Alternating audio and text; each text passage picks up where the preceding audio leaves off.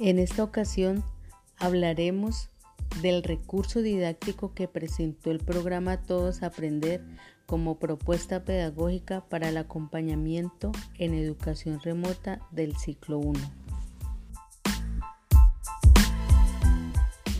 Partiendo del hecho de que una guía de aprendizaje es un material educativo que orienta a estudiantes, padres y docentes en los procesos de enseñanza y aprendizaje y al mismo tiempo es un material sencillo libre de limitaciones que suponen los recursos técnicos y tecnológicos que depende de la electricidad y la conectividad, dado que puede ser tangible como digital, consideramos que estos ofrecen múltiples ventajas de utilidad, permitiendo al estudiante convertirse en un sujeto activo en la construcción y desarrollo de su aprendizaje, retándolo en adquirir habilidades de autoformación y compromiso con el quehacer educativo, donde la familia se involucra en la educación de sus hijos con el propósito de potenciar de manera intencionada el desarrollo integral.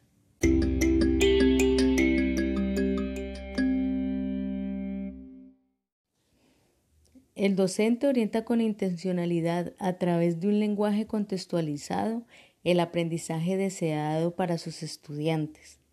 Al desarrollar las guías, reta innovar y construir instrumentos de evaluación coherentes con las realidades actuales del sistema educativo, permitiendo garantizar un seguimiento oportuno y la estructuración de estrategias pedagógicas que lleven al estudiante a participar de procesos sencillos, con actividades que valoran los recursos y materiales disponibles.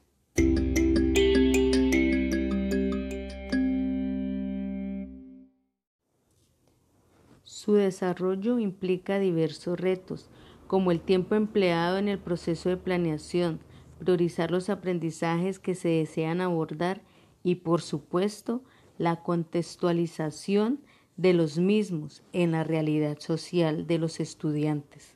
Revisar y seleccionar el material o recursos disponibles del PTA y los que el docente considere. Determinar los instrumentos de verificación, seguimiento y evaluación de las actividades propuestas en la guía.